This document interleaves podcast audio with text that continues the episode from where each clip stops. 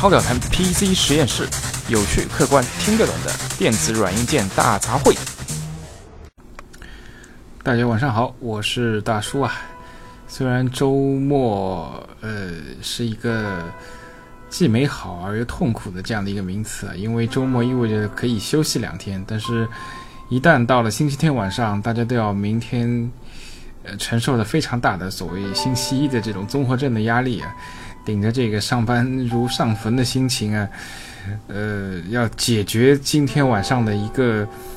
呃既痛苦而又忐忑不安的这个夜晚，那选择在这个时间点来更新节目，大叔也是希望吧。呃呃，不管人生怎么样，那我们可以在这个让人折磨的这个时间节点上讨论一点这个。让大家感兴趣的话题吧，因为既然是我们节目的粉丝，想必我们是有共同的这样的一个兴趣爱好的这样一群人吧。那嗯呃，有一点大叔也和也想很坦白的跟大家去做一个方向性的这样的一个宣布，就是说，虽然我们的节目叫 PC 实验室啊，但毕竟 PC 是已经处于一个示威的这样的一个通道，那。呃，我之前在节目中也反复强调，就是说我大叔和小 B 从来不认为也是 PC 是 PC，手机是手机。那实际上，就如这个苹果手机在诞生之初，它是按照这个 Macintosh、Mac、MacBook 或者是 Macintosh System 的一个微缩版为蓝本进行的这样设定的话，那是今时今日的，无论是安卓也好，那还以前是 Windows Phone 也好，实际上也就是是一个。呃，我们的这个台式 PC 啊，无论是 Windows 啊，或者是这个其他的类似于视像化系统的一个一个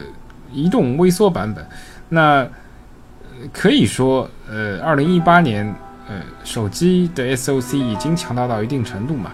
那我们自然而然也也可以把这个手机啊，任何的这个包括平板啊，视作为这个 PC 的一种延续。那因此，我们这个节目可能呃后期也会更多的关注移动设备上的一些一些变化。当然，我们还是那句话，不太会放下 PC 这个传统项目。OK，那今天主要想跟他说些什么呢？是有感于近期越来越多的2018年的这样的一些新机宣传啊。但是，呃，大叔个人认为，那个智能手机，无论是安卓和苹果，其实已经发展到了一个新的一个阶段，那个呃。可能之前也提过类似于所谓，呃，手机二点零的时代啊。那，嗯，在展开这一系列话题之前，之前呢，今天就想跟大家聊一下，就是说智能手机在二零一八年遇到的一个三大的一个发展的一个瓶颈吧。呃，那首先第一点是什么呢？那那是同质化。那同质化其实无论是嗯，iOS 的这个苹果还是。安卓的各个各个品牌啊，那那其实都是遇到了这样的一个问题，就是，呃，从安卓手机一点零时代，呃，百花齐放，各种各样的造型来说，这，那到二零一八年来说，那手机无论是苹果还是安卓，它的外观啊，已经趋向于同质化和和这个可我甚至可以说是一种克隆化的现象了，呃。基本上都是那个样，对吧？方方正正的。那也那无论是今年二零一八年，安卓和苹果都喜欢提这个全面屏啊。那全面屏的本质也没有改变这个智能手机的一个整体的这样的一个外观啊。那只是把原来的触摸键放到了这个呃彻底取消了，变成一种就是通过 3D 模块来个来扫描你，或者是像三星那种扫描虹膜的这种解决方案，或者是今天呃今年马上呼之欲出的屏下的指纹的这个方案。呃，那只是一种功能化上的一种调整啊。那那全面屏当然本身是一个非常好的一个，呃，一个我觉得是应该说说说是一种呃亚创新吧，就是一种基于现有方案的一种比较好的一种改良。但它并没有并并不是一种突破，它的这种出现并不能改变整个这个智能手机的大致的这个性性状，呃。套用句二次元说的话吧，这这不算是这个人类啊变成一种新人类，对吧？它只是一种这个人类通过整容啊，对我觉得整容这个词非常非常贴切。那全面屏其实就是一种非常好的整容，来提高自己的这个呃这个外观的这个分数啊，外观的分值啊，或者是呃所谓就是用户体验吧。呃，同质化还不仅包括这个手机的外形啊，也包括这个。软件方面，那无论其实 A 呃早早先的话，那个果粉呢非常有有自己的一种就是优越感，说啊我不管是我的性能也好，还是我的这个 A P P 的这个精致度程程度也好，都是比安卓要高一个层次啊。甚至有些呃有优越癌的这样的一些果粉一直叫嚣说，那你同一个公司，如果你同时推出 iOS 和安卓版本，你必须把安卓版本劣化，这样才能体现出这个 iOS 版本的这个优越性嘛。但时至今日，你会发现这个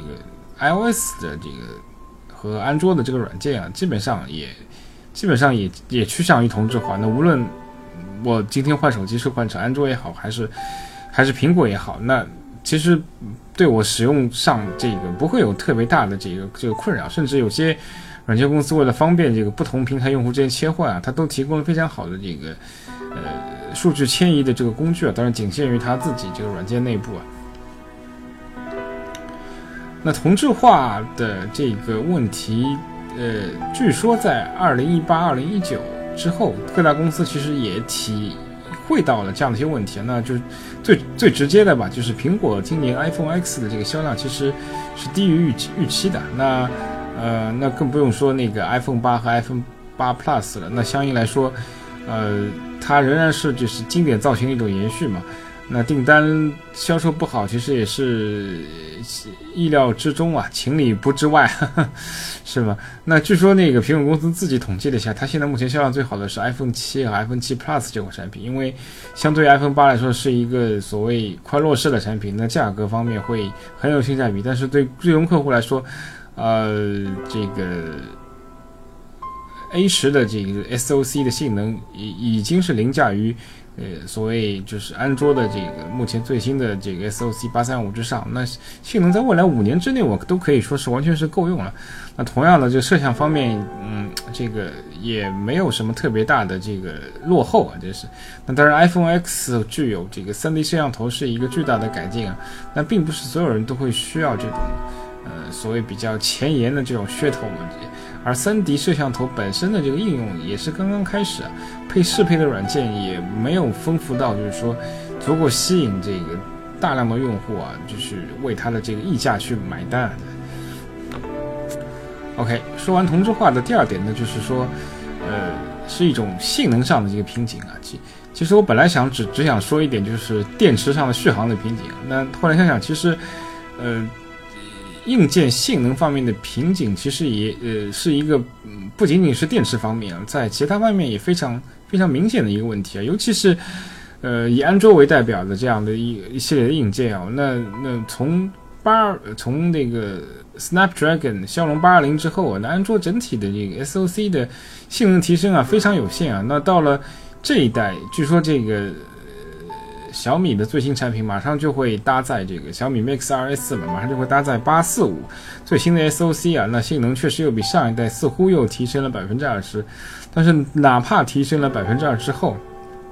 也只不过将将跟 A 十一打平，甚至在某些比如视频压缩、视频编辑方面，仍然是远远不如 A 十一。那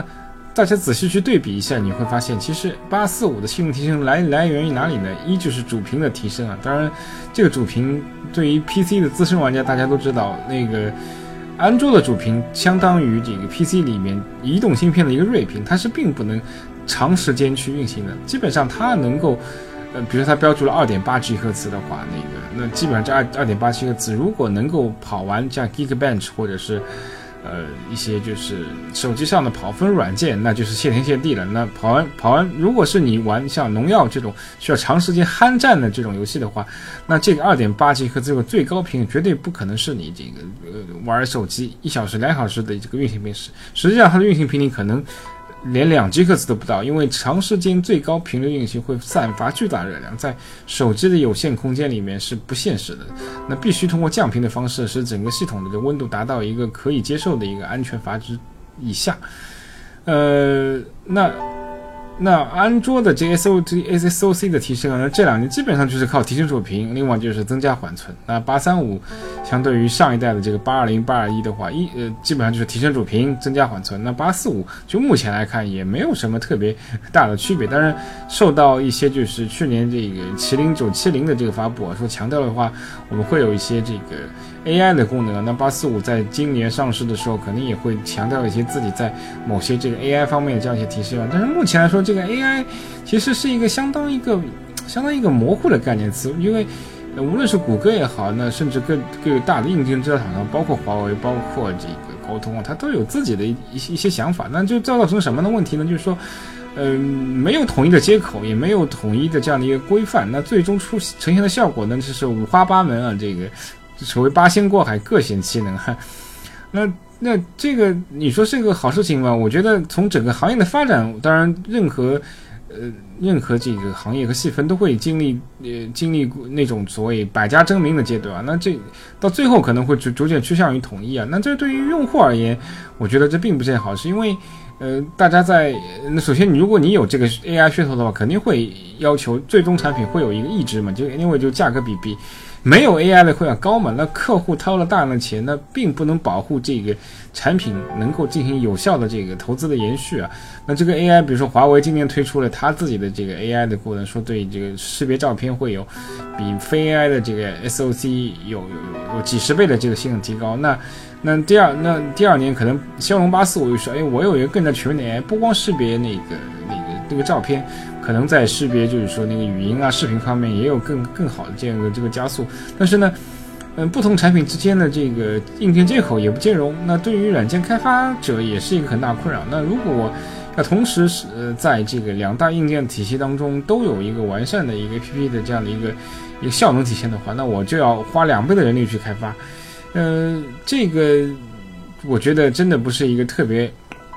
特别好的事情啊。这其次呢，就是说，目前来说，这个 AR 其实相当于 PC 上什么，就类似于我们之前 PC 上已经玩烂了这个 MMX SSE 啊，甚至就是那个。这也就是一种就是特殊的一些使用频率比较高的这种这更加高一层次的这个比机器语言更加高一点的这样的一些函数指令集啊，那那从 CPU 或者叫 SOC 的 level 把它就是硬件化以后，确实能提升那些效率。那本身我觉得来说，这也嗯远远上升不到就是真正的一个所谓 AI 的这个这个地步。那真正意义上的科幻小说和影视作品阐述的这 AI 是什么呢？是具有真正的人工智能，就是说。我的手机在安装系统以后就活了，它就像一个有灵魂的一个人一样，它能根据我的性格，呃，根据我的这个日常的这个生活需要，能跟能能类似于像一个管家一样的这样一个独立的一个拟人化的一个形象来跟我沟通。那很明显，目前无论是智能手机的软件硬件，都远远还达不到这样的一个水准。那现在贸然就提 AI，我觉得这多少是有一点这个这个所谓。商业商业这个不能说欺骗吧，我觉得是误导的这个这个嫌疑在在之中啊。呃，那那 CPU 就像那个 SOC 遇到了发展瓶颈，此外这个电池也是大叔一直想吐槽的这样的一个一个痛点。那。无论是安卓啊，还是苹果，就是它目前的最终产品所呈现出来的效果，那基本上电池好一好一点的话，我能高负荷使用一天，对吧？那安卓有一些高容量的这个配置的高容量电池的一些产品，确实能够使用一整天。呃，那这个前提也只是它配置了相对来说一个中低层次的一个一个 SOC，比如说高通六二五啊，这个这样这样这样这样像这种 SOC，它同时又配备了一块五千毫安的电池的话，Oh fine，没有问题，我确实能够高强度使用一天。我玩王王者荣耀可能我也能够玩六到八个小时。但是如果但凡把这个呃 SOC 提升到中中级以上级别，比如说是。呃，骁龙六六零啊，这个甚至骁龙这个八二零八三五啊，那即使一些旗舰的这个安卓产品配置了这个四千毫安以上的这个电池啊，那你说要让王者荣耀玩玩六六到八小时是绝对不可能，能有三到四小时的表现就已经算是相当相当不错了。那这种表现在二零一八年的今天，很明显是不能满足消费者的需求的。那很多人说，哎，我可以。拖一块充电宝，那这个用户体验真的是大打折扣了。这个这个，而而且说实话的，如果对于重度的王者荣耀或者是游戏类的玩家来说，很多充电宝在不具备具备快速充电的这个功能的时候，你在玩游戏的时候的这个消耗速度可能会大于这个充电充的速度。那这样的话，你即使带充电宝也不能解决这个长时间游戏的这个问题啊。那即使能够长时间能够就是具有这个高速充电的这个问题的话，那很多厂家也会建议就是不建议这个用户在。一边在这个呃快速充电的时候，就是说那个呃，在手机运行这个需要高负荷的这样的一些一些任务。那但是你如果只是聊聊微信的话，放也没有问题了。但如果你要一边玩这个，要把 SOC 发发挥全部百分之一百能力的这个这个游戏应用方面，你用一边充电的话，其实是会有些危险的，因为整体的这个手机会变得越来越热，越来越热，超过它的这个安全阀值。呃。那这就类似于之前这可能会引发类似于这个三星这样的崩这样的可能性啊，这。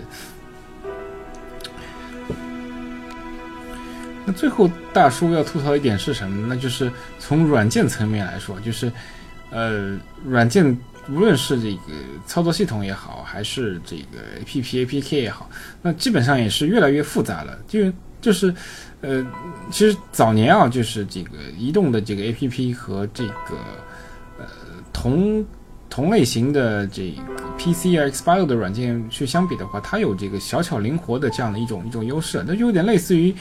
呃，所谓 PC 上的这个绿绿色软件免安装版本跟那个复杂全安装的这样的区别啊。那全安装版本往往非常复杂，最后要安装大量的几个插件啊，或者是这个这个 DLL 动态这个库啊。但是绿色软件版很简单，我解压出来就能用。那早先的时候。那无论是安卓啊，还是这个 iOS 啊，它的安装和使用体验基本上是都是非常精简和高效的这样的，无论是界面也好，还是执行效率也好。但是时间进入到二零一八，那智能手机可能也走过超过了十个年头。那部分比较知名的这个大型软件也确实越做越复杂，当然功能确实是越来越多，功能确实越来越多，这点嗯不可否认。但是。呃，所谓我们大家都喜欢提倡这个所谓不要忘初心嘛，因为大家必须要考虑到移动端本身是一个对，呃，精简化有一定要求的这样的一种使用场景啊。那你你的软件如果越来越庞大、越来越复杂的话，那对于这个这个用户的这个这个体验来说，可我可以说是，除非他是一个长期使用是是一个用户，就是说我我我跟随了这个整个软件的这个成长历程，比如说我是一个。微信用户从新一点零发展到现在这个这样的一个版本，那我一上手，因为我我我伴随它成长嘛，我就知道一二三四我去哪里找去哪里设置。但如一个但对于一个刚刚使用微信的这个人来说，他都会非常困扰，就说哎，哇，这个对会感觉这个这个这个这个好复杂啊，这个我我可能甚至嗯就就是说那个移动软件的一个设计的一个一个一个最大一个作用是什么？就是 PC 的任何软件它都要需要你学习的过程，都喜欢搞一个培训班什么哎。呃，特别是比如说以啊以这个呃呃类似于那个 Adobe 这种软设计软件为主，那任何的这个 Adobe 必须有一个这个非常复杂的这个学习的一个过程，你才能用好它。但是移动端软件一向来是以简单易用为主为主嘛，就是说我可能我我一上手我都不需要。我都不需要去去学习任何东西，我用那人类的一个 common sense，一个一共共识的一个很非常常理性的东西，我就能推导出，哎，这个应该是这样用，那个那个是应该这样用啊，我已经可以可以开始把这个把这个把这个小的软件就就就跑起来了，哎，我可以呃发挥它的这个基本上百分之九十以上的功，百分之九十以上的功效了，但是。呃，目前来说，部分的这样的一些、这样的一些这个 A P A P P 软件，就是有越来越复杂的这个这个倾向，而忘记了它这个所谓这个移动端软件的这样的一种呃简洁易用的这样的一种初衷啊。这我觉得也是呃一个非常需要吐槽的这样的一个点。呃，OK，那今天呢，就是啰啰嗦嗦的说了这些，这个大叔对于目前来说这个。二零一八年智能手机发展到今天的这样的一些，我觉得存在的一些问题吧。这些问题，而且呃，其实之前并不是说没有人来提出，甚至有些人很早就提出，但是一直没有去解决。呃，不，有些问题不但没有解决，甚至是呃已经达到了一个积重难返的这这样的一个程度啊。那呃。最后，在节目的结尾里，我来写的，我来重复一个大数据吧，就是说，呃，仅仅以中国市场为例的话，那智能手机的出货量，呃，今年开始已经出现了这个大幅下滑，这类似的这个这个数据和情况，也在前几期节目当中跟大家介绍过。那所以大叔个人认为啊，就是呃，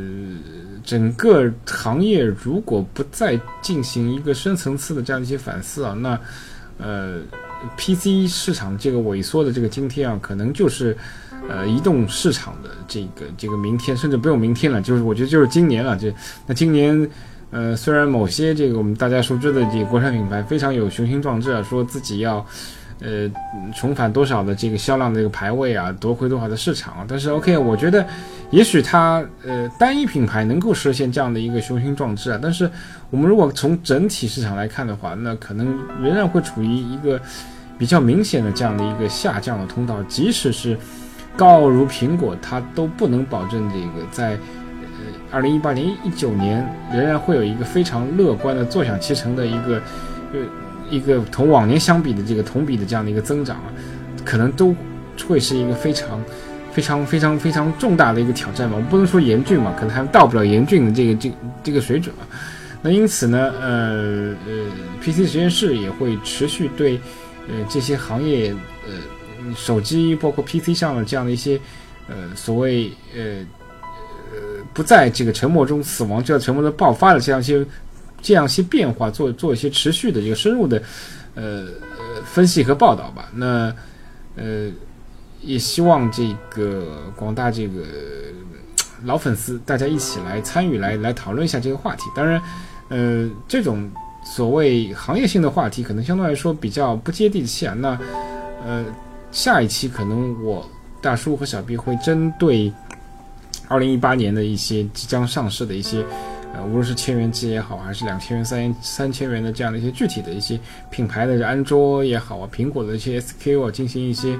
呃有针对性的这样一些评论吧。好，今天啰啰嗦嗦就说这些，祝大家晚安，也祝大家星期一上班有个好心情。好，拜拜。